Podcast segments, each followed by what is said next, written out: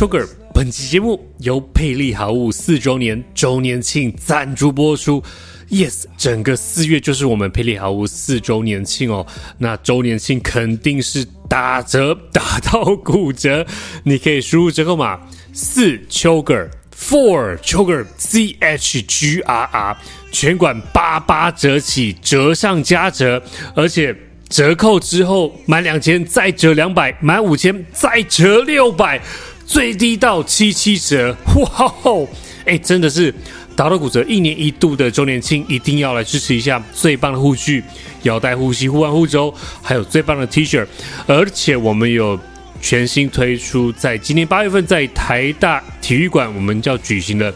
台湾大力士比赛，我们跟 Tumas Apparel 一起联名的一个限量大力士的比赛 Event T-shirt，非常的好看，黑色底白色字，非常的棒，推荐给大家最棒的 SBD 护具，有需要的朋友一定要趁在四月二十六号之前的周年庆哦。那另外还有最帅气来自荷兰 Body Engineers。也同样是有周年庆的活动，有非常好看、充满时尚设计的男装，还有女装，还有女生的比基尼。哇，它的不对称设计，还有它用的这个非常特别的竹纤维哦，亲肤透气，而且又强韧，而且搭配它时尚好看的设计，穿起来真的百搭，真的连我穿都蛮好看的，真的是很帅，好看极了哦。推荐给喜欢运动的男生、女生都可以到我们 Body Engineers 的官网来参考一下哦。折上加折，满两千折两百，满五千折六百，Very good！我把所有的链接还有资讯放在底下的资讯栏，大家可以去参考一下。OK，本期节目是在，哎呦，好想念那个时候，那个时候是三月十一号在 Thai Sport 台北国际体育用品展。我们受邀 Reebok 台湾跟何老师一起到南港展览馆的二馆举行了一个 SBD 怪兽 Live Podcast 的现场节目。那个时候录制的前几天还有确诊嘉玲的那个哇，就是很欢乐的时光哇。今天的确诊好像是一千三百九十例哇，这几天感觉会越来越往上哦。那。这几天，我们时周部长也公布了，要打到第三季才能进驻健身房哦。哇，要打到第三季才可以去健身房运动。哎，这个怎么每次都拿我们健身房先开刀嘞？哎呦，推广疫苗，哎，一定要这样吗？哎，嗯。好，先不管，我们先来看这一集，我们在聊二零二五年台湾的超高龄化成就解锁，你我都是其中一份子吗？我们在这一场的 Live Podcast 特别来聊抗老化的一个 Recap，我们重新了 Review 了一次，我们如何可以快速的到二零二五年、二零三四年，你知道吗？到了二零三四年，我们全国一半以上的人都是超过五十岁哦。一半以上哎，天啊！这个我们重新聊了，为什么抗老化需要大重量训练？为什么爬山、走路、散步还是不够？所以我们再一次的聊向上适应一般适应症候群哦，肌少症、骨质疏松症、劳动活动运动训练有什么不同？我们再次强调了渐进式超负荷哦。那如何慢慢的影响中老年人开始认识训练？我们与时间赛跑的抗老化。那疫情教会了我们什么事情哦？还有跟现场朋友一起聊的 Q&A 哦，我们也聊到小心，注意安全。它不只是一种态度，它也是一个技术哦。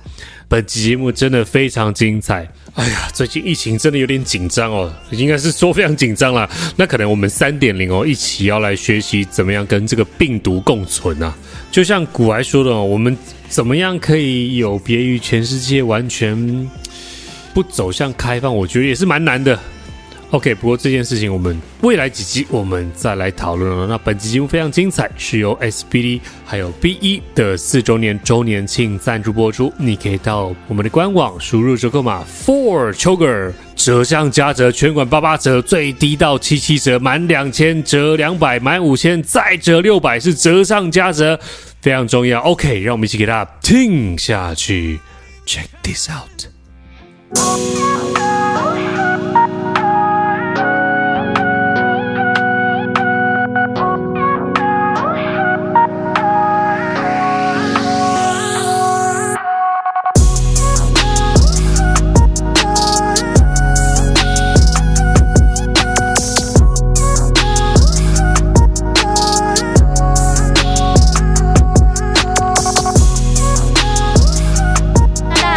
女性之外，其实中老年人也是一个很重要的课题。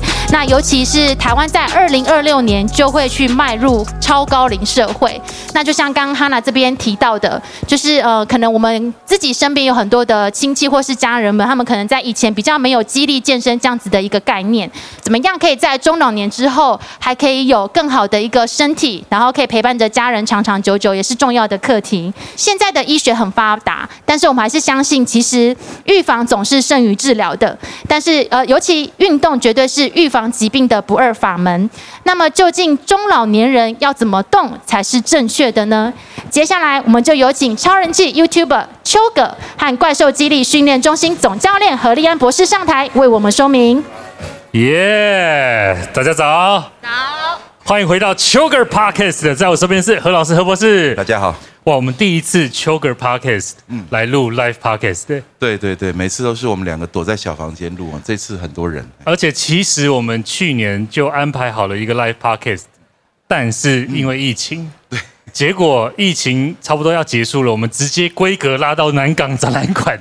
第一次的 Live Podcast，糟糕，有点回不去了。对啊。那在我们今天在聊下去之前哦，大家可以去关注我们一下我们邱葛 Podcast，或者是我们在 YouTube 上面的 SBD 台湾的 YouTube 频道，有很多我跟何老师的各种有趣的话题。碎碎念而已啊。碎碎念。今天我们特别呃受邀 Las Mills 还有 Reebok，我们来讲一个很特别的主题，对，就是抗老化为什么需要大重量训练哦。OK，那在在那之前，哎，我有稍微做一下功课哦。我们台湾很屌，我们二零二五年，刚刚 Yuki 有讲二零二六哦，但其实二零二五就达到了超高龄化社会，蛮厉害的。超高龄化社会是百分之二十以上，对，六十五岁以上占了百分之二十以上，就是每五个人有一个超过六十五岁，没错，即将就在二零二五年达标。嗯，没错。这么多的老人，每五个里面有一个，很多呢。不是，其实哦，说起来这这个东西会被视为一个危机，是很奇怪的事情。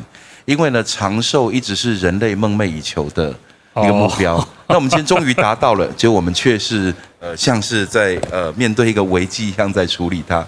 哦，那所以呢，嗯、其实这里面显然有一些关键技术是需要改进的。对，特别我们要聊抗老化之前，我们要先知道我们。台湾的结构，其实日本早就已经进入超高龄化社会了。对，然后我们从二零二五年会开始往后追二十五年，嗯，到了二零五零年，就是从现在开始，未未来在二十五年之后，我们会达到最老的最老，就是六十五岁以上有百分之四十，OK，百分之四十是六十五岁以上，哎，没错没错，我的天呐，就是一半是老人，快要一半是老人了。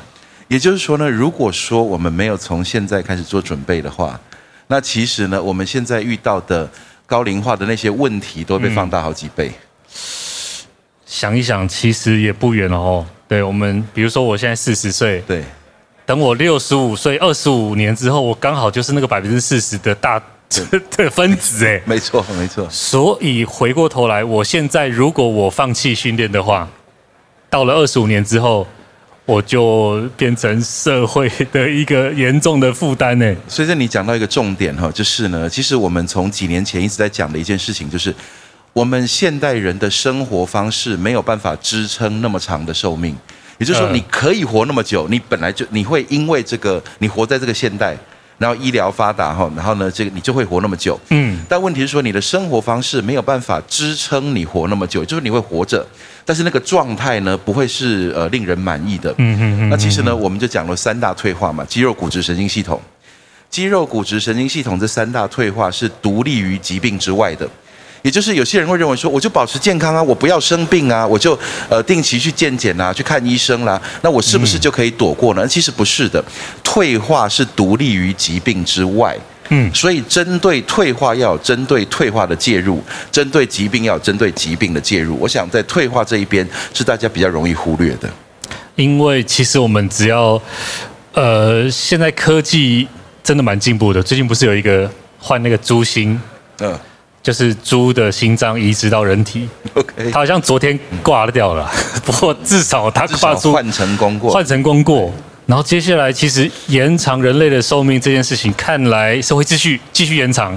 对，其实呢，我们以前在想说啊，当医疗越来越进步的时候，嗯，我们过去认为说那种会让人衰老啊，会让人退化那些病痛，应该可以一样像治病一样被解决。但事实上，我们发现呢，用医疗手段来介入退化，其实是一个效果不彰的做法。因为呢，很多时候呢，你那个退化呢，它并没有。呃，这个这 meet the criteria 就没有符合它构成疾病，所以说在医疗上面呢，它嗯不需要去做处理，嗯，但是实际上呢，它退化仍然在发生，而我们知道人一旦退化开始变剧烈的时候，它发生疾病的几率开始被提高，是，所以这个过程很容易被认为说这是一个不断连续生病的过程，可是实际上。一带着这个这一列死亡列车在往前冲的，其实是退化走在前面，所以处理退化才是真正的问题。其实我们台湾长辈或者是我们其实都有健康的概念了，但是为什么我们第一题要探讨的是为什么抗老化、爬山、甩手、散步还不够？这个呢，要回到哈，我说，其实，在过去几十年的运动科学里面呢，嗯，在过去大概二三十年前哈，当时的运动科学哈，它变成跟公共卫生议题牵连在一起的原因，是因为呢，当时认为说呢，呃，很多的慢性病的普及率突然升高，那这个时候呢，大家发现说呢，这很可能跟人类呢过了一个呃少动的生活，就静态生活 （sedentary life）。嗯，这个 sedentary life 呢，一旦普及的国家都开始发生慢性病提高的状态，所以当时呢，做一个很重要的一个判断，就是说我必须让所有人的活动量提高。嗯，所以记得这里有一个很重要的重点。就是当年的议题其实是提升活动量，而提升活动量呢，果然让这个长寿，呃，让这个寿命在延长了，死亡率降低了。嗯，问题是提升活动量，它延长了寿命，它却没有提高功能。所以说呢，嗯，这个提升活动量跟提升身体功能，我们现在终于发现它是两个议题。也就是说呢，你运动为了两件事情，第一个是远离静态生活，也就是动起来，是。所以这个第一个层次它不是错的，问题是它是不足的。对，因为你动起来了，没错，你的身体呢持续保持活动，你远离了一些呃这个比比较常见的这个慢性病。嗯。但问题是说，那个衰弱、那个退化仍然在持续进行，所以我们发现说，你需要一个有力的刺激物，让肌肉、骨质、神经系统往上走。嗯。就假设一个人他一直在执行他现有的能力。那他就甩手啦、散步啦，他本来都 OK，但问题是说呢，这个东西呢，它虽然说你执行了现有的能力，让你远离了静态生活，但它不足以提高，所以你退化发生的时候，你还是挡不住。嗯嗯。所以我们现在就要开始研究说呢，肌肉、骨质、神经系统要让它向上适应，它的刺激物到底是什么？那我们发现说呢，它的刺激物基本上来说，它是一种渐进式超负荷的压力刺激，这个。散步、甩手这些好的运动习惯，为什么它会不足？就是因为它缺乏了渐进式超负荷的这个潜力。比如说我甩手，我可以甩甩得更更激烈，大概不容易。那我可以偷问一下吗？可以，请说。打高尔夫够不够啊？打高尔夫球的话，它算是竞技运动。竞技运动的话呢，如果你朝这个方向努力的话，你提升的是运动表现。它或许有一些提高这个肌肉骨质神经系统的一些副作用，但是因为呢，它不是直接针对的，所以它是间接的。嗯，所以你有可能在取得适应效果之前，你先发生了相关的运动伤害，或者是说呢，你一旦技术提高、效率提高之后，那个动作对你反而没有那么吃力，它反而变成不是一种刺激。所以为什么是重量训练？因为重量训练可以轻易的在相同的动作模式上面加负荷。嗯，比如说你本来你的身体可以对抗五十公斤，所以呢，它就生长成可以对抗五十公斤的肌肉、骨质和神经系统的控制力。嗯、但是随着我渐进式超负荷，我五十一、五十二、五十三、五十四慢慢做，经过漫长的堆叠过程，你都可以抵抵抗一百公斤了。你的肌肉、骨质、神经系统也相对应的提升了它的层级，让它可以承载这一百公斤。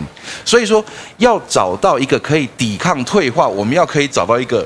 本身是可以进化的东西。嗯，那我们想要请何老师先跟我们讲一下一般适应症候群，因为它其实是向上适应里面最基础的一个模型。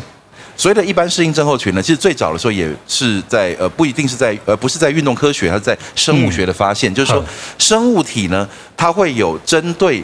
环境刺激做出反应的能力，是，也就是他为了求生存，那当他发现环境里面有这个刺激，他会调整自己的代谢方向去面对这个刺激。所以说，我们发现说呢，呃，假设呢一种药物去影响一种这个生物，那过一阵子这生物可能产生抗药性，这个药的相同剂量对他来说已经没有效了。嗯，其实人体也是一样，所以压力刺激就是一个环境刺激。所以当我们人呢承受了压力刺激，比如说练了个深蹲啊，嗯嗯，推了一个重雪橇。做了一个很重的卧推，嗯，这个压力刺激对我们身体产生一种震荡，嗯，这就叫震荡期。震荡期呢，对身体产生冲击之后呢，身体会先往下走，这个状况往下走，嗯，往下走的过程，你会感觉好像，哎，奇怪，我昨天做了，今天腿好酸，我是不是退步了？这不是的，身体会因为这个震荡退步而产生一个反弹，而这个反弹呢，它会。达到一个超过原先恒定水准的程度，嗯，而这个部分呢，就叫做向上适应。是是是。所以我们发现说呢，原来要让人往上走，不是用修养的，不是用保护的，而是精准的施予刺激给他，让他做你想要的反弹。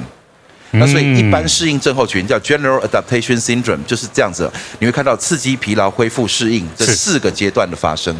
其实，在这个基础的模型一般适应症候群之后呢，有一个算是蛮多人的迷思，我们想要来破解一下。OK，就是活动、劳动、运动跟训练这四个东西，其实压根子上是不一样的。没错，它本质上是不同的。嗯、呃，我们先讲哈，很多人把活动、劳动、运动这些东西都当成。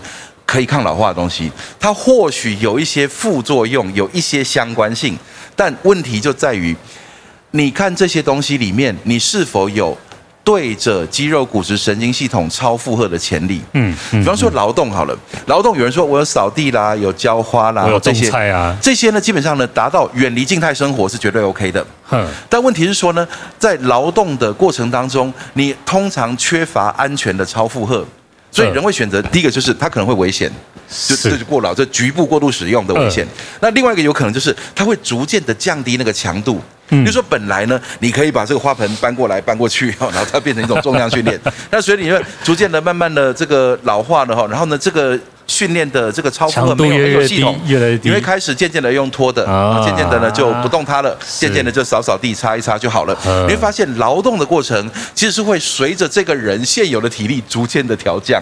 对呢，你会逐渐发现说，哦，我劳动不了了，那我就不要做那么多了。为什么？你说，那这个时候我们是不是鼓励他多劳动一点呢？那就要小心运动伤害。所以呢，当他不是用有系统的好的动作。我们讲人体自然动作，哦，符合人的人体运动科学的发力原理，去对抗一个阻力，让它安全的对抗阻力之后，又全身而退，去享受那个向上适应的过程。但劳动通常缺乏这些机制，而且其实劳动真的会越变越少哎，因为现在有扫地机器人，没错，对啊，然后很多东西。现在基本上哈，以前说还要动个嘴哈，然后用声控，现在如果脑控出现的时候。哎，你真的可以都不要动。洗碗机、洗衣机、扫地机器人，他就去洗了。哇，所以连最基础、最后脱离近代生活的劳动，都用科技慢慢减少的呢。的确，其实呢，劳动。呃，不足以取代运动哈，这其实就是当年那个 sedentary life 被发现的时候，因为在更早之前，呃，工业时代，呃，更早之前，人是要喝水要去打水，然后呢，这个要吃饭，你得去下田工作，你必须要用很多的劳力来换取温饱的过程，所以那时候没有人在探讨说缺乏运动量怎么办。那但是呢，现在你越来越方便了，所以说你用劳动来决定我我每天会扫扫地，我认为我今天有动到了，这样就 OK 了。嗯，我说。远离静态生活 OK，但是向上适应显然不足。嗯嗯嗯嗯。那如果说呢，我们跳到另外一个极端，就是竞技运动，比如说啊，我们去跑马拉松，我们去游艇，跑铁人，我们去打篮球，我们去打高尔夫球。竞技运动呢，一旦它有输赢，你的目标就改变了。是 OK，也就是说呢，一旦它有输赢，它的剂量反应关系就不那么容易抓了。你可能会为了赢，你做了超水准演出，不可控。那我们说了，长期进步最大的阻碍就是。意外伤害，没错。你说你宁可都不要，呃这个拼什么精彩表现呢？安稳的、缓缓的进步，那个是效果最好的。嗯，长期进步最大主要就是受伤停练半个月，甚至停练三个月。嗯嗯，那等于回过头来，你要重新开始一个训练周期，那等于是浪费了很多时间。嗯，所以说竞技运动呢，它可以是在一个你肌力体能都已经很好的人，嗯，他想要享受那个竞赛的乐趣，那是 OK 的。但是你要想直接拿竞技运动来当成提升肌肉骨质神经系统的话，那这是有一点太过于呃这个激烈。嗯，那或者是说有可能变成说，好了，那我们就不要那么激烈，我们就打轻松一点，打和平球，哦，那这样子就我们互相不要杀球对方哦，那这样，那其实呢也等于是降低强度，也就是说呢，如果他没有一个清楚的肌力训练很清楚，剂量。哦，你的卧推哈，嗯，五十公斤、五十五公斤、六十公斤，非常清楚的剂量，嗯，但是一场篮球，你说，所以你甚至回忆不起来你爆发过几次、跳过几次、冲刺过几次、被撞到几次。嗯，所以呢，当这个处方的内容无法清楚的定量的，都是很像医生看见哦，这这病，我抓一把药砸给你，你吃吧，里面总有有效的。哎，对，你你敢接受这样子的处方吗？OK，嗯，所以其实，在训练、运动、劳动跟活动，其实真的是不一样。那没错，蛮多长辈的，他其实会觉得劳动就够了，活动我有做。然后我有爬爬山，对，我有做扫地，我有耍孙，嗯，我有猪奔啊，我有塞彩，我有竞彩竞辉，这些这些都是很棒的。但是它它是远离静态生活的好的活动，对，它其实跳不出退化的这个洪流哦。是的，你看到很多人他在呃，我说呃。人病倒下来卧床哈是最危险的，因为呢卧床之后你要进入长期的这个少动状态。啊有，但是很多人在倒下来之前，他前几天还是自由行走的，其实他可能每天都有固定去散步，每天呢到公园做操，然后呢他每天也生活自理。所以发生的那一刻，他倒下来那一刻，啊，或许是因为跌倒骨折，或许是因为突然间呢就呃这个体力不济。好，你会发现发生的前一刻，他看起来是正常的。嗯。但是呢，如果说呢，你是激励训练，他持续在往上走，嗯，走到一个高水准，比如说他讲七十岁啊，握把蹲一百公斤啊，也就是说呢，他扶着可以扛起一百公斤，那其实呢，他行动自如，那他突然摔倒的时候，他的骨骼可以抵抗那个撞击，嗯，他的反应神经控制力可以去卸除那个力量，也就是说，他就是跟年轻人一样摔一跤而已，他不会陷入那个长期卧床的状态。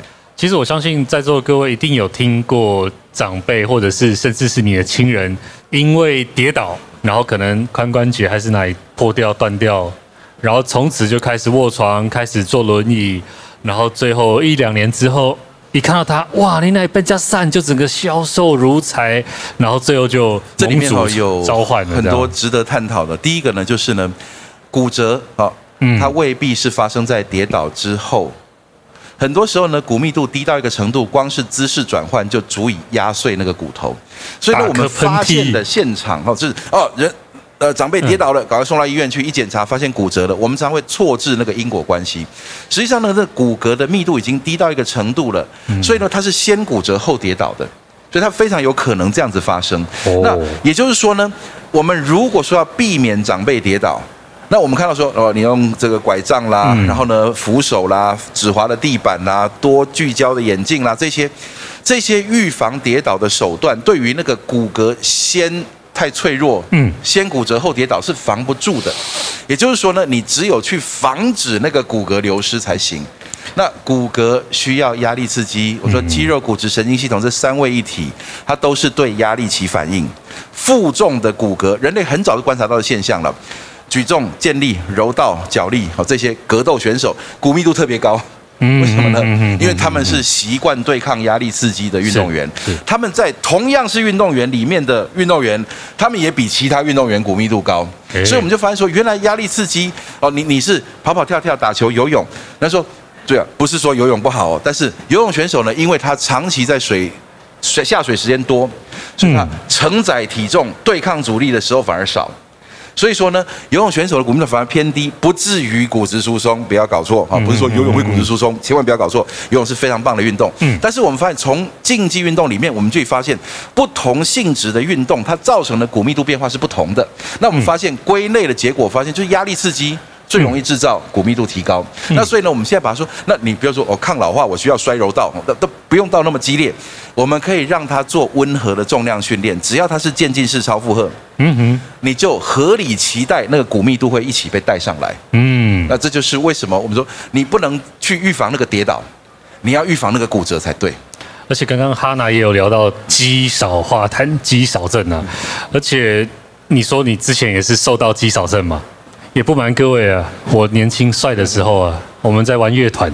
所以你的意思是肌肉量大的人不帅？那时候没有，不是不是，那时候我一百八，我瘦到五十九公斤，为了要上台表演，我现在七十九公斤耶，差了二十公斤耶。Good for you。也不要说老人家才会有肌少症啊，帅哥。美女也会有肌少症，好不好？我们来探讨一下那个肌肉流失发生多快哈。我们我以前是当运动教练，是运动选手。如果说假如他受受伤十字韧带，那你就就要打上那个呃 brace，然后呢让他休息哈，那要他重建，那他可能会持续锻炼其他的东西，但这只脚就暂时不能训练。对对对，三个月后哈，这个呃辅具。打开来看，两只脚是不一样大的。它非常快，它不用你退化三十年才会肌少症，你只要少动它几个月。保证瘦，因为肌肉一样嘛。我们刚刚讲前面讲的一般适应症候群，肌肉是活细胞，细胞对外在环境起反应。如果它处于一个零压力环境，它就会觉得说，那我就符合最低缴款金额，我就符合最小的维持生存的状态就好。所以多余的这个蛋白质，多余的这个肌肉量，我全部把它流失掉没有关系。为什么呢？因为只要够生存，我是不想多花力气的。所以你才让他多花力气去对抗阻力，让他觉得说他每一个礼拜某都会有一两天需要对抗非常 crazy 的阻力，他才会留住那个肌肉量。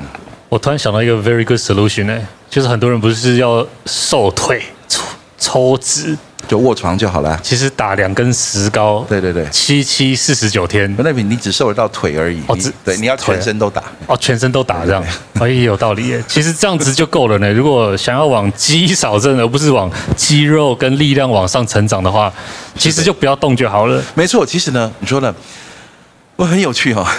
运动训练到底是让腿变粗还是让腿变细？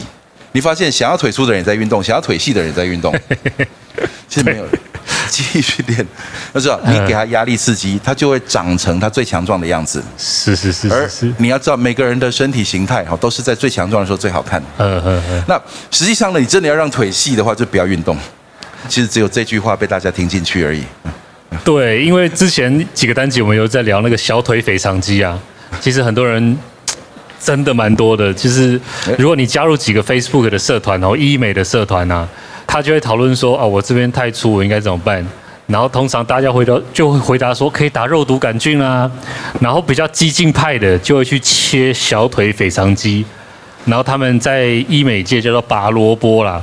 啊，我们看完是觉得萝卜是个好东西。其实近期真的有研究小腿围啊，可能比 BMI 更有效的预测死亡率。啊，我把就是说肌肉量是很重要的，有道理的。不过那个小腿切掉后面，大家可以去查一些新闻啊，就是有一些比较不好的 case 发生。那尽量哦，肌肉我们都很想要的，不要去切掉啊。这个是特别在肌少症，还有刚刚聊到的骨质疏松，特别针对我们回到一开始在讲的，我们会到二零二五年，然后到二零五零年，棒棒棒，我们越来越老，越来越老，变成现在我们四十岁、五十岁的这一批人训练。反而不只是一个活动或者是一个兴趣哦，它产生了一个社会责任。没错，其实呢，我刚刚讲说，嗯，呃，劳动哈，然后竞技运动，那都是有它的局限嘛。那到底什么才是好的？我说训练才是好，而且是激励训练，渐进式超负荷的激励训练。嗯，那为什么呢？我讲。很多人说这个呃长寿啦，吼，那我们依循古法吼，然后应该要怎么样的养生？可是事实上我们知道，我们现在跨入的超高龄化的现象是史上未见的。我们看到古代那些呃这个抗老化的资料，那是在平均寿命不到五十岁的年代留下来的。也就是说呢，我们现在其实在面面对的是一个人类史上未见的现象。对对。那所以呢，我们只能够依循手边最有效的工具。那说运动科学里面清清楚楚的告诉你，提升肌肉量、提升骨密度啊、提升神经系统控制力的运动剂量。嗯。它不是什么跑跑跳跳，它就是重量训练。嗯，OK，它就是它不是什么局部练线条、雕塑呃这个身材，它就是大肌群多关节、人体自然动作的大重量训练。嗯，那所以用这些东西呢，就可以让我们往后，我说这这是会变成一个生活形态。所以我们现在在探讨的已经不是竞技运动了。虽然说呢，是 SBD 啊，包括我是建立的热爱者哈，嗯，那所以说这重量本来就会变成一种竞技运动，是它本来就是一种竞技运动，但是实际上对于全人类的意义来说，是每个人都找到安全的方法，规律的去日复一日哈，呃，不是以周为单位去规律的接触接触压力刺激，嗯，一路从年轻到老，你才发现说呢，其实现在已经。以前大家没有这些样本可以，现在知道了。强壮老人已经出现。如果你到七八十岁，你持续做重量训练，其实你的肌肉量是维持的。嗯，所以说最接近长生不老的状态，其实是压重量。嗯，那所以呢，我说其实呢，你从年轻的时候呢，规律的训练，那不会是个很热血的事情，也不一定要为了比赛。我常常讲说，以后重量训练就会像刷牙洗脸一样，所以你刷牙不是为了比刷牙，OK？你不是为了刷牙世界冠军刷牙比赛。但是你会规律的去做它，你会洗手，嗯，你不是为了洗到变成国家队哦，你是要洗，维持你的卫生，嗯，重量训练也是，你完全不必去跟别人竞争，你维持你所能做的高水准、高强度区，规律而安全的去维持它。我说这是维持啊。它可能是你从年轻的时候把你的肌力拉到哦深蹲哦一百公斤啊，然后一直到老了，你是去一直去维持它，哪怕它到最后退成了八十七十，你仍然是可以一个扛起七十公斤蹲到底又站起来，这种机能绝对远大于你日常生活所需，嗯，而且绝对足够维持你。反过来讲，如果你不这样做的话，绝对会退化；而你这样做的话，绝对可以阻断这个退化。退化，退化。我们讲这么多退化，其实我们抗老化最大的敌人，其实我们是在跟时间赛跑。没错，时间。假设你时间有限，你忙碌的，就是不管你忙碌，或者是不管你上班，你有限的时间，你怎么样用最有效率的方法来让你朝着不退化走，其实就蛮难的。更进一步就是要进化。其实呢，这个重量训练它真的不是一个太耗时的时间，还太耗时的东西。你知道，重量训练没有办法玩太多，玩太久了，它剂量吃够了，嗯，那有点像这样嘛，就是呃，你吃药也没有说我我今天吃药吃一一份是好的，多吃那我吃十份或者怎么样，那会一次搞定。重量训练完全是一样的状况，嗯，是很精准的。所以我说一周啊一到三次，每次一个小时以内。所以你真的没有时间，每次半小时以内。非常安全的把那个重量用标准动作，不要 ego lift，不要呢明明做错了还硬要加重量，嗯，不要这个呃自拍肌群哈，只为了好看啊，你呢就是把它好好的像打卡上下班一样做到了，OK 休息，嗯，你不需要去做很多其他事情，不需要去翻健美杂志哦，选手备赛还要做哪些哦，这样子。不用的，一个大重量压在肩膀上，蹲到底站起来，三组五下，五组五下收工，嗯。即便你你只要愿意做到这样，呃，远远超过你什么都不做，或是去做一堆其他的。嗯，而且特别我们要回过头来聊疫情，现在哎，好像昨天还前天，嗯，回到嘉陵，是不是？好像有一次嘉陵了，对。哦，但是我看了另外一个新闻，它就在嘉陵下面，就是香港大爆炸，嘣！是的，是的，是的。所以其实光看到香港跟台湾嘉陵，我其实看不太懂后疫情哦。因为老师，你知道前几个礼拜在美国，同样在很大的场馆，它举办的 Arnold Festival 阿诺杯，它是全美全世界最大的一个健身博览会，有比赛，有健美比赛、大力士比赛、健力比赛。跳绳比赛、柔术比赛，各种比赛疯狂的就在 Ohio 的 Columbus City，一年一度，每年三月的第一个周末，嗯，我们就看直播，去看照片，看他们所有摊位的人。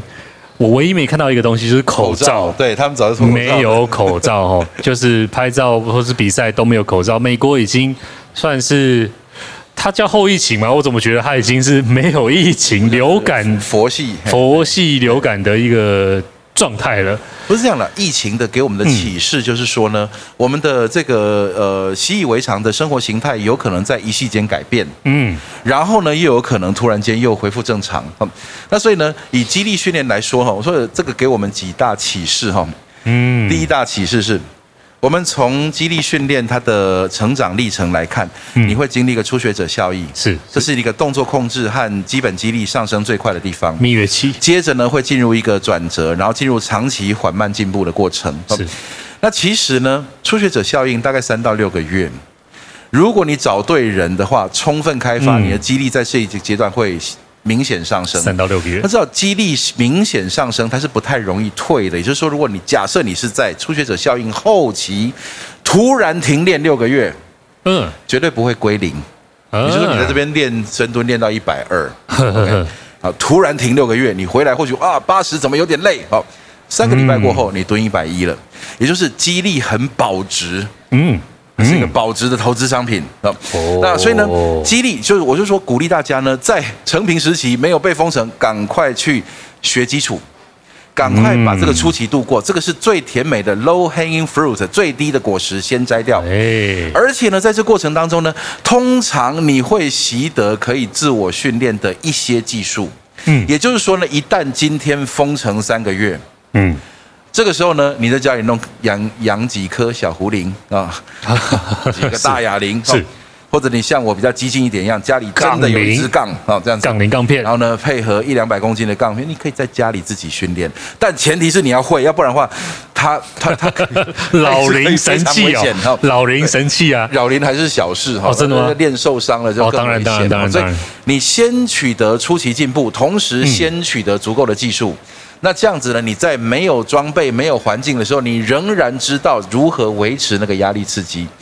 肌力训练最大肌力提高以后，它至少在马上停练、瞬间停练，你也有一个月以上的保存期限。嗯，也就是说呢，停练一个你拉高了以后，嗯，现在重点是一般人都不高，所以他停练的时候就就下去了。你拉高了以后，它的退化一个月以内看不太出来，两三个月只也退一点点，一整年退。你终于恢复训练的时候，你也不需要一年把它练回来。嗯，为什么呢？我们现在讲肌肉、骨质、神经系统里面有大多数的向上适应是结构性的改变，意思就是说你的骨密度提高了，然后呢，你的这个肌肉量提高了。你提高了以后，这肌肉量要长出来不容易，但维持是相对简单。所以假设你靠着大重量卧推，终于练起了这个卧推一百五十公斤，但你在没有重量的时候你怎么办？单手伏地挺身吃到饱。OK，嗯，你就可以靠自身体重去维持。也就是说，你先把它拉高，嗯，然后疫情来了，你第一个你不是一个无肌力人，你是一个有力量的人，所以你有本钱跟他退。是。第二个是你已经习得了一些技术，所以你可以就地取材，自我训练。嗯，当你有技术的时候，其实很多东西都可以练；当你没技术的时候，什么练都很危险。嗯，所以我才说，其实呢，因为有这个突然来又突然走的这种疫情。所有的人更要把握机会，赶快找一个会的教练，是是是是是是，度过你的初学者蜜月期，拉高你的最大肌力，然后同时吸收。你知道，我们对于就如今没有人对于怎么刷牙才刷干净会有疑问的，嗯嗯嗯。但是呢，很多人对于怎么增加肌肉量是很有问题的。但如果说你曾经被人带着走，手把手带着走，拉上去，你的肌肉量真的提高，肌力真的提高，然后你知道怎么样动作控制，知道怎么样保护，不要闪到腰，这一些东西你全部都有人带走带着过的话，那你赶快度过这个阶段。突然间疫情来了，你有一大堆东西可以玩，你你可以做一些奇怪的事情维持强壮，没错。但如果你没有这个知识和技术，那就是束手无策，就只好在呃在家里甩手啦，然后在家里呃这个这个。跳到邻居抗议啊，结果还还是没有取得效果。其实我们在对长辈抗老化，或者是我们接下来要面对的这个退化，其实有几个好东西分享给大家。这是我在去年最推荐的一本书。这是何老师在去年写一本书啊，它就叫做《抗老化》，你需要大重量训练。我还真不知道今天有这一招。对啊，这本这四本不知道从哪里蛮厉害的，突然跑出来这四本书，我个人大推哦，这四本书非常的棒。它有跟你讲四本，人家以为我写了四本呢，这明明就是同一本。哦，这同一本放了四本，这一本书真的大推，而且其实老师不止这一本啊，未来还会有更多的书。正在努力挤出来，不行，你一定要那个向上适应，写了一本，继续写第二本。对，那特别要跟人家讲说，如果啊，不妨大家可以阅读这本书，可以分享给大家的前辈或者是长辈，这是第一个啦。因为其实有一个访纲，有一个访题是，因为时间比较有限哦，就是怎么样去说服我们的长辈。呃，第一个当然我会跟他说啊，爸爸妈妈，你喜欢长照三点零，还是你可以跟我一起去训练？那当然大家就我不要长照三点零啊，但是我跟你去训练好累哦，我也不想去。那可能就要慢慢的潜移默化，带他不要去长照三点零了。我想说，讲想方法哦是很难的，大家都在想哈，如何让长辈开始训练哈，而且不是只有运动而已哈。如果你讲运动，他说啊我有运动啊这样子哈。对对对。那所以呢，我说其实你要大概知道几个心理哈。第一个是呢，呃，如果说有更方便的方法，他一定会去选，例如说吃一颗药就好了这样子。震动器。会选。哎，健身搞不好用，我们不要往那个方向走，好不好？对对对，对 对。所以呢，如果说他可以是被动的，他可能会选择被动的。那如果说他可以说，嗯，他是在家里就可以做的。所以我被问了无数次，说，哎，那你可不可以提供一些哈，让我们长辈呢可以在家里自行操作的？我说，如果要讲远离静态生活的那些活动，其实不用我讲，大家都会爬爬楼梯、走走路哈。但如果你要讲大重量训练，我真的不敢保证你可以在家里自己操作。今天有点像在讲说，我们要吃哪种维他命，我们可以看一些卫一些胃教，让民众自己去选择。要如何开刀割盲肠，你真的敢这样教他自己在家里开吗？嗯，所以我们说，其实呢，大重量训练要学，是，而这个问题呢，你现在想通，跟三年后想通，就差了三年的向上适应而已。对啊，其实这个背后藏的，呃，其实有两个面向啊，一个就是。训练增肌，然后其实另外一个就是减脂。对，其实不管瘦身也好，或者是其实坊间有各种话题啦，大家会看到啊，怎么样吃，呃，什么几加几怎么吃，或者是什么怎么吃，就会让你很快的瘦身。哎，这个就是一个，假设你有兴趣，你当然会钻研这一方面的话题。嗯。而、啊、我们是觉得，就是你要抗老化，你真的先不用管那些东西，先把肌力储备起来再说。你说了，没有肥胖议题的长辈的话呢，他的运动哈，不要选择那种呃这个瘦身型的运动，因为他可能会连肌肉一起瘦掉。嗯、哼那如果说假设他先真的是有点肥胖的问题的话，那双管齐下哈，先重量训练增肌，同时饮食去调整。然后呢，让这个呃增肌减脂非常难同步发生。那如果说你同时走两个方向的运动，我一边压重量想要长肌肉，然后一边呢做很长距离耐力想要减减脂肪的话，其实你会发现说两个冲突的很厉害。所以说呢，呃，用一个最简单的话来讲。最当务之急是肌肉量先拉上来，嗯，因为呢，如果说呢你在瘦身过程连肌肉量都掉的话，你的瘦身也会变得很没有效率，嗯嗯，所以才会说呢，你至少花几个月的时间，因为肌力训练要看到出奇效果，所以它当然不是说两天就见效，但是呢，规律稳定的几个月，三到六个月可能是必要的。而在这个过程当中，如果你饮食稍微有控制的话，不会突然间胖到爆炸，哦，那但是当你肌肉量上来了以后呢，你再去减脂，其实效率是更高的。欢迎大家到我们 SBD YouTube 频道去看，有一个专题叫做“你不是脂肪太多，你是肌肉太少”。那我们最后的时间，我们留给现场。特别来听我们的观众朋友的 Q&A，我帮大家问一个问题好了。谢谢 Yuki。就是呃，因为其实像我们呃运动这个概念，可能是近几年比较盛行。那可能有些人已经错过了，就是怎么样呃，应该说中老年人开始做重训这件事情，会不会是一个很大的门槛？因为可能大家可能看到重量就会害怕。那这个心理关卡要怎么去突破呢？我在想哦，这个其实呢。很多东西它都不是第一次出现哈，那所以呢，我们现在看到其实已经是在几十年前有人开始尝试，然后我们才知道说原来这样子行得通哈。那不过说大重量，如果说对很多长辈来看看起来很可怕的话，其实呢有几种几种呃方式啊。第一个呢就是替代经验，也就是说呢，其实让他知道越来越多的长辈已经开始训练了。而当他们做得到的时候，或者当他们做的也不危险的时候，其实呢，你是可以值得你参考啊。那第二个呢是，其实呢，渐进式超负荷，它的关键就在于一定是从非常轻松的水准开始。也就是说，渐进式超负荷绝对不是第一天就挑战破纪录。所以我说，常年训练不要把它当成竞赛。不要把它当成一种这个呃呃自我认同的这种这种呃实践，自我实践。你要把它当成一种规律的生活形态。所以你开始接触小重量训练。所以呢，假设杠铃，你先背空杠，不要加重量，空杠十五公斤、二十公斤。然后呢，你可以做了标准动作之后，我们小小的慢慢加重量。那其实呢，这过程当中，身体的适应是发生的无声无息的。它不会是一个什么这个呃非常热血的这种过程，然后身体发生改变，好像很像那种科幻电影一样的，真大巨啊，人突然变成绿色的这样子。不是的，它是慢慢的。所以呢，你一天日复一日，每个礼拜规律了两三次，然后你发现说，哎，那重量居然可以慢慢加上去。其实到了这一刻，渐进式超负荷本身是最好的鼓励。因为他发现他可以，而且他发现他进步，他发现他做到以前做不到的事情。就我们知道说，一个长辈啊，他第一次菱形杠从地上拉起一百公斤的时候，那种雀跃的样子，你知道，那跟小学生考得很好得到一张贴纸的这种，那是一样开心的。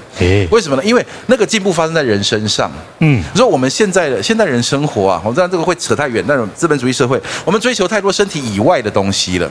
可是呢，如果他有一个往身体的这个能力往生活的品质去储蓄的话，其实他是发现新大陆的。所以我们说呢，他就缺乏一个，第一个是他人的经验可以带他入门，再就自己成功经验，缓步慢慢开始，但用自己的进步来提升你的动机。我觉得这是最好的策略。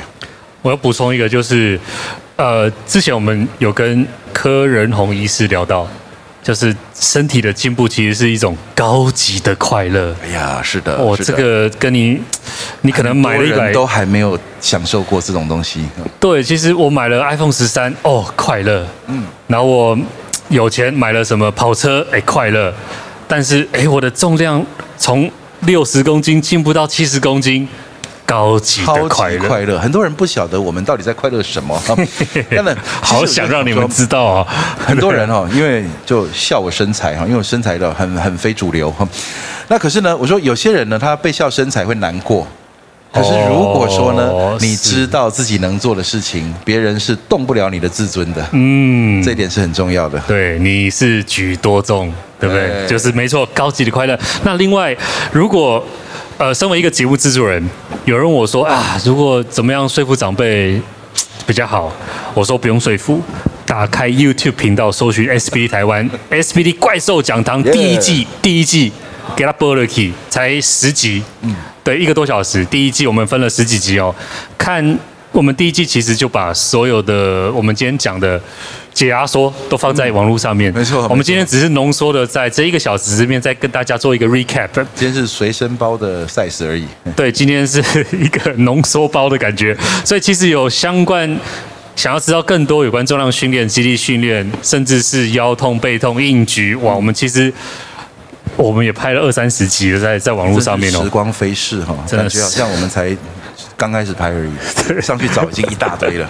还有没有什么观众朋友有没有什么任何问题要提提问的？请说。嗯，我想要知道，如果是有严重骨松的长辈的话，他也适合做就是负重的肌力训练吗？OK，好，呃，这个很好的问题哦，没错，呃，基本上来说，我们的标准处理程序哈，第一步呢就是医疗筛检哈，医疗筛检呢去厘清它有没有立即性的危险哈，那例如说它哪个几个地方哈，那那个呃骨密度已经低到它某些姿势可能是不能做的，这个禁忌和限制要先把它厘清出来，厘清出来以后呢，接下来就是要直接呃试着用直接或间接的方法去压迫他的骨骼，那什么叫直接或间接呢？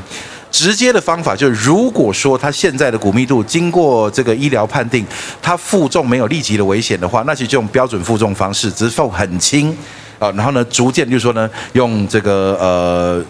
深度安全杠，哈，这个长寿杠这种东西背起来，嗯，扶着握把蹲，握把向上蹲，哈，从椅子上站起来，这种坐姿站起如此简单的动作，在肩膀上加点压力，然后呢，只要他随着他呃在慢慢的训练，慢慢加重量，慢慢进步，持续的观察，如果有疑虑的话，规律的做检测。我看他有没有什么样的问题。那如果说没有问题的话，当然他会一路向上适应。你会看到那骨密度可能什么负三、负四，逐渐变成负二、负一，然后最变成正的了。哦，这样子，哎，骨密度提高了，这是直接加压的做法。那间接的方法就是说呢，如果说呢这个肌肉的呃这个，因为我们要对骨骼加压，通常对它的纵向加压，就这个骨头我们都要纵向加压。但如果说纵向加压现在目前是危险的话，那去。取而求呃退而求其次，第二做法就是肌肉收缩的过程当中，这个肌肉牵牵扯骨骼杠杆的过程，其实对它是一种加压，也就是说呢，我们可以用呃弹力绳啦，或者是说呢，用这个呃比较不直接加压的姿势让肌肉收缩。那用这种方式呢，其实你也可以造成初步的效果。那只是说效果可能比较慢，我们要观察一下，因为它现在状况如果比较危险，加压太多会危险，那我们就加压少一点，先把它的那个骨密度开始逆转，先拉回来。那拉回来到某个程度以上，我们可能觉得 OK 了，那就再回到正常的加压方式。那另外也推荐大家去看我们 SBD 台湾 YouTube YouTube 频道有一个专科讲堂，专科讲堂我们那时候采访了在屏东潮州的林永昌医师，大家有听过那个枯木逢春哦，他直接就压重量，他不管你骨质多松哦，他就给你压，然后经验观察跟我们采访了这么多长一段时间看起来，呃。确实是在医学跟运动科学上比较激进的一个做法，比较先进一个做法，但是结果都是好的。那其实也不瞒大家，就是我们剪接其实是一个筛选跟很保守的剪接的呈现哦，但是。其实每个过程，每个老人都跟我讲说：“哦，发生奇迹了哦，哦，K R K R 哦，啊，那个我不敢剪，你知道吗？因为那个 我剪出来，人家会觉得说，干，我一定要去，然后发生奇迹，我妈妈倒下来了，去找她，我就会站起来。这种我就很，我们在剪接的过程中，我们就很温和的把这个结论告诉给大家：是压力刺激赞，但是奇迹那个人个别化差异有，所以我们。”呃，当然医疗筛检一定要做哦，因为那个地方那个场域是他本人是医师，要小心哦，循序渐进，由轻而重，这个是绝对是，绝对是非常非常非常重要的哈。好，那还有没有其他朋友有任何提问？哎，谢谢老师跟秋哥的分享。这边想要问一个，就是呃，跟训练本身没有太相关问题，就是呃，像现在可能重训啊，或者运动观念越来越好。那市场上这样子的需求也会越越来越多嘛？那想要询问是说，不知道在比如说线上或者是资通讯科技，对于就是健身这个产业，你们觉得是有没有帮助的？那如果有的话，觉得会是首先发酵在比如说硬体器材面呢，还是比较先发生在比如说软体或者是呃服务面这样子？这个老师你怎么看？线上，我想哈，那个线上哈，还有就是网络啊，它的在那个知识的传播的这边是很有价值的哈。你说，呃，如果说我们以科普的角度来看哈，让大家建建立对的知识，然后建立对认知，因为呢，要真正到行为改变，就从不训练到训练，其实他经历了很多东西，很多前期阶段发生在脑袋里面，不发生在身上。所以说呢，知识的传递和灌输，还有持续的维持哦，这可能是有用的。但是呢，在那个呃教学上面的话呢，因为大重量训练哈，呃，在这个长辈的训练，在我们经验里面很难突破一对一教学，因为他必须要近身保护和指导，所以说呢，这个部分的话是比较受限的哈。那因为呢，这个远距的话呢，他这个教练的职责，那教练职责是呃解说、示范、哈引导，但是最后还有一个就是保护。那如果说呢是远距的这个教学的话呢，这个地方就是很难克服哈。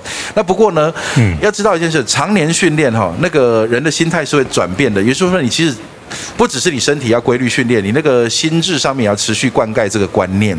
所以说呢，持续的有资讯进来，让他持续的一直在走同一条路，然后一直不要去呃这个半途而废的话，那其实在这边的这个呃卫教科普，还有这种这个训练习惯的养成，其实呢资讯的系统哦，网络或者是说各种软体，它可能有一个 app 哦，可以提醒他或者给他给他这个一些一些的这个动机哦，让他持续训练，这是非常非常重要的。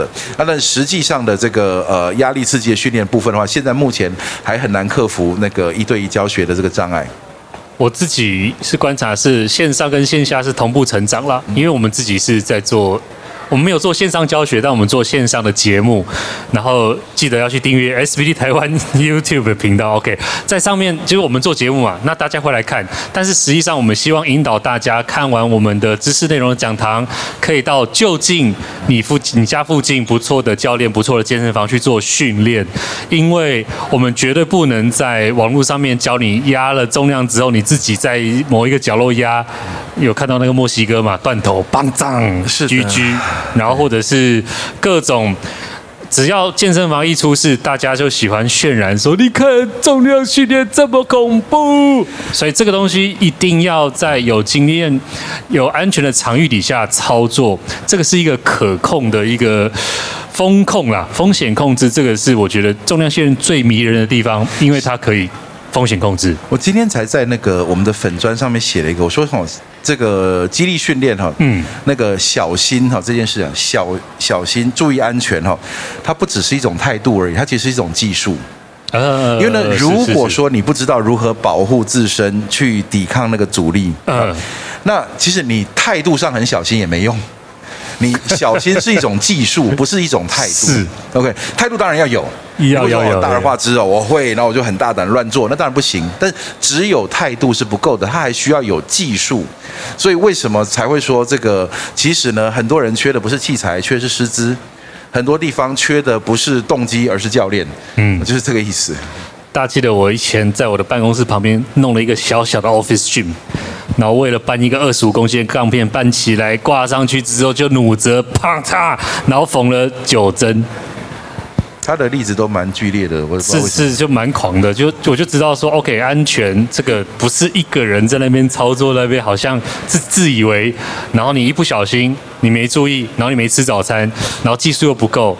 然后你就把砸了，这样，所以这个线上线下，我觉得相辅相成。回到刚刚那个美女的提问了，我觉得线上跟线下都会成长，但是我们还是觉得线下的课程有安全的场域做比较可以有强度的刺激啦，像是最棒的。对，那后面的那个大哥帅哥，我们等一下是最后一题好不好？如果有任何人要提问的话，你好，那个有两个问题啊，第一个问题就是。其实是同一个人，就是我有个朋友，他那个做运动嘛，做重量训练，然后受伤。那医生是建议，因为他椎间盘突出了，那医生建议他有两两种不同的意见啦，一个就是要开刀，另外一个就是可能做复健。那这边那个博士有什么看法？那第二个问题的话，就是说，因为他之前都在做一些运动嘛，不管是重量训练还是有氧运动。那因为受伤以后，医生说不能做，所以他的心情就变差。然后在复健这段期间都不能做，是不是建议可以做一些比较轻松的或什么之类的？这边呃，博士有没有什么看法？先来回答下第一个问题哈。嗯、呃，先推荐一本书哈，Stuart McGill 哈，他是这个最近的这本书，国际知名的脊椎生物力学专家哈，Stuart McGill，他最近有一本书哈，我们已经推荐了很久哈，那终于已已经翻译成中文了哈，叫做中文叫什么？中文叫做脊椎修复对，对，呃，英文叫做 Back Mechanic 哈，就是背部力学。那这本书呢，其实 Stuart McGill 呢，他是他大概是本世纪最重要的运动科学家之一。他破解了脊椎的生物力学里面很多重要的大原则。而虽然说呢，我不不确定呃，我不知道呃您朋友的这个状况。不过呢，根据 Stuart McGill 的一些建议，他说呢，呃，开刀和复健这些东西呢，其实都还有更早的评估手段。他书里面有写到说呢，你可以用一些方式去判断一下是否有必要走到那一步，因为呢，很多时候呢，在传统医学上面，他们朝向结构的方向去探讨。也就是说呢，当一个人发生疼痛或者是无力感的时候呢，他回头用造影技术去寻找结构的地方是否有缺失，就可能发现了某个地方有椎间盘突出，或某个地方呃脊椎骨有异常。那所以往往把结构的异常跟这个实际上的疼痛或功能的缺损呢，把它连接在一起。不过呢，越来越多证据显示呢，呃，它两个的连接不是那么的直接。所以，我们不是说它毫无连关联哦，是说它不那么直接。就是说，一个人可能可以是有椎间盘突出，但很健康，没有问题；他也可能是腰酸背痛，但结构上完全没有问题。也就是说呢，这中间还需要更多的诊断，而更多的诊断呢，就是讲。依他的这个建议，寻找止痛的动作，然后呢，先把止痛动作从你日常生活上避免掉，然后去寻找无痛动作的模式，让你可以先正常过日子再说。如果可以做得到这一点的话，其实呢，后续的这个医疗手段呢，都可以呃持续思考，但是呢，未必需要立刻去做决定。好，那再来呢，就是说呢。很多人呢、啊，他是有运动，但是仍然腰酸背痛的。这一点呢，我们真的要非常非常强调说，呃，在网络上我们讲一句话叫“中轴稳定，四肢发力”哈，然后有很多这个酸民呢、啊，喜欢拿这个话来开玩笑哈。可是说，我说其实呢，中轴稳定，四肢发力，这对于一个运动训练来说，它是无比的重要。为什么呢？人作为极少数站起来的脊椎动物，而脊椎骨旁边又通过了人体最重要的脊椎神经锁，所以呢，脊椎骨的。动作姿势、形状和角度力学，都直接影响到脊神经的安全性。这个时候呢，如果你要做一个大的力量，做一个高速度，做一个对抗阻力的动作，你的第一要务是要能够守住脊椎的安全性。所以我们才会教姿势控制，教呼吸法，然后才让人做重量。嗯，但很多地方的人在健身室，就办了会员走进去，砰砰砰就开始练了，他没有经过任何的姿势教育的过程。嗯，这就是我说的，你如果小心，你也要知道你要小心什么。那所以我说，其实回到呃更深一层的探讨，就是说呢，其实人体呢有保护脊椎的移动方式，不管你是受伤状态还是没受伤状态，所以不见得说你只要一有损伤，你就必须要停止训练。当然，我说这个东西呢，依照我们的做法，一定会先经过。我们合作的医师医疗评估，告诉我禁忌和限制。接下来就是绕过禁忌和限制来做训练。比方说呢，椎间盘突出，我们有没有还在持续训练的人？当然有。椎间盘突出的人，假设医生判定脊椎不能做垂直负重，那我们马上转换成腰带负重、腰带深蹲，仍然把他的腿练得非常强壮。然后呢，他的上半身全部以水平方向的阻力，他可以卧推，可以划船，可以做各方面，就是不要对脊椎加重量。他全身的肌肉仍然持续锻炼，而他的脊椎总有一天会好，他好的时候，你总不希望他已经停练了三年半。所以呢，我说其实训练是可以持续的，只是呢，这是一个医师和教练密切配合，然后呢，避开禁忌和限制之后，持续一直训练。这个东西在竞技运动非常常见，因为什么？你如果带过的是竞技选手的话，他那个全队选手进来没有全部都是好的，有什么膝盖正在受伤，现在肩膀不能练，然后他现在脖子受伤，然后这个这个最近呢、啊，他腰闪到，你还是要训练他怎么办？我们非常习惯绕过他的毛病，继续训练他。所以我认为说呢，直接判断成完全不能练，除非这个人的状况已经遭到了极点，要不然如果他还日常生活行动自如，只是那个腰酸背痛一直挥之不去的话，其实通常在跟医师的合作之下是找得到训练模式的。嗯，推荐刚刚推荐那本 Stu Miguel 的书，我们会在下个礼拜。大家除了要去订阅 SBD 台湾的 YouTube YouTube 频道之外呢，有我们的 Choger Choger Podcast 下个礼拜这一集 Live Podcast 应该会是下下下第三个单集才会播出。呃，我们其实上个礼拜就录了那本书的导读，以你跟分享会，以你的速度，今年有播出就不错了。有有有，下个礼拜就是那本脊椎修复师非常棒的一本书，然后我。我们会在那本书，其实我们刚刚讲的应该只有那那一集的百分之一啦。我们那集讲了蛮多的，也欢迎也非常推荐去听一下那一集哦。那这本书有讲到很多的重点。那有没有其他？你不是说最后？然后，最后一题哦。好，最后一题，最后一题的最后一题来。我想要请问一下，就是如果说就是刚有提到那个初学者效应，那如果是因伤然后受伤，然后可能呃停顿很久，然后就有反复受伤之后，然后再一次的训练的时候，还会有这个初学者效应吗？会的，初学者效应出现在几个阶段哈，呃。未纯粹最纯粹的初学者效应就是未开发，他从来没有做过重量训练，即便有其他运动都不算，要重量训练才算，他就会初学者效应。这第一个。第二个呢是，如果你的长期你停练已经到了，呃，他真的我们刚刚说练上来是不容易退步的，可是如果当时没有练得很高，而且停又停了很久的话，的确再次启动是有初学者效应的。第三个就是做你不熟悉的训练会有初学者效应。过去假设你都用健力三项做训练，诶，接下来我们改成大力士的项目。你在那些项目里面也会有初学者效应，也就是说呢，只要它是一个 novice stimulation，它是一个陌生的刺激，你对那个刺激都会有初学者效应。只是说了，或长或短，或多或少。一般来说，大肌群多关节大重量动作，初学者效应比较长；小肌群单关节动用到身体比较少部位参与的，初学者效应就很短。啊，大概是这个样子。好的，感谢来自怪兽肌力及体能训练中心的何老师、何博士总教练哦。那怪兽他在民权有民权基地，在古亭有古亭基地，在小巨蛋也有小巨蛋基地。现在台北有三个地方，如果你有重量训练的任何需求，想要上课，想要上团课，不管是初学者的课，不管是进阶的课程，不管是研习课程，都可以去关注怪兽的 IG 粉专。然后最后，呃，记得一定要订阅我们家的 YouTube 频道跟 Podcast 频道。因为上面其实有我们两位哦，在上面聊了可能三四十个小时在上面了，这几可能不在跟你聊天而已。对对对，我们在上面聊很多，如果有兴趣的话，一定要按下订阅、按赞，然后分享，好吗？那最后是我们在我们 SBD 在今年的八月六号、七号会在台大体育馆。会举办我们第一届台湾首届的台湾 Strongman 台湾大力士比赛，那有兴趣的也要关注我们的 IG，我们的粉丝专业跟我们的 YouTube 频道，我们应该会在三月二十九号开放报名。好的，那今天谢谢大家，也谢谢 Yuki，谢谢 Reebok，非常谢谢邱格汉的博士，请先行回座。Thank you。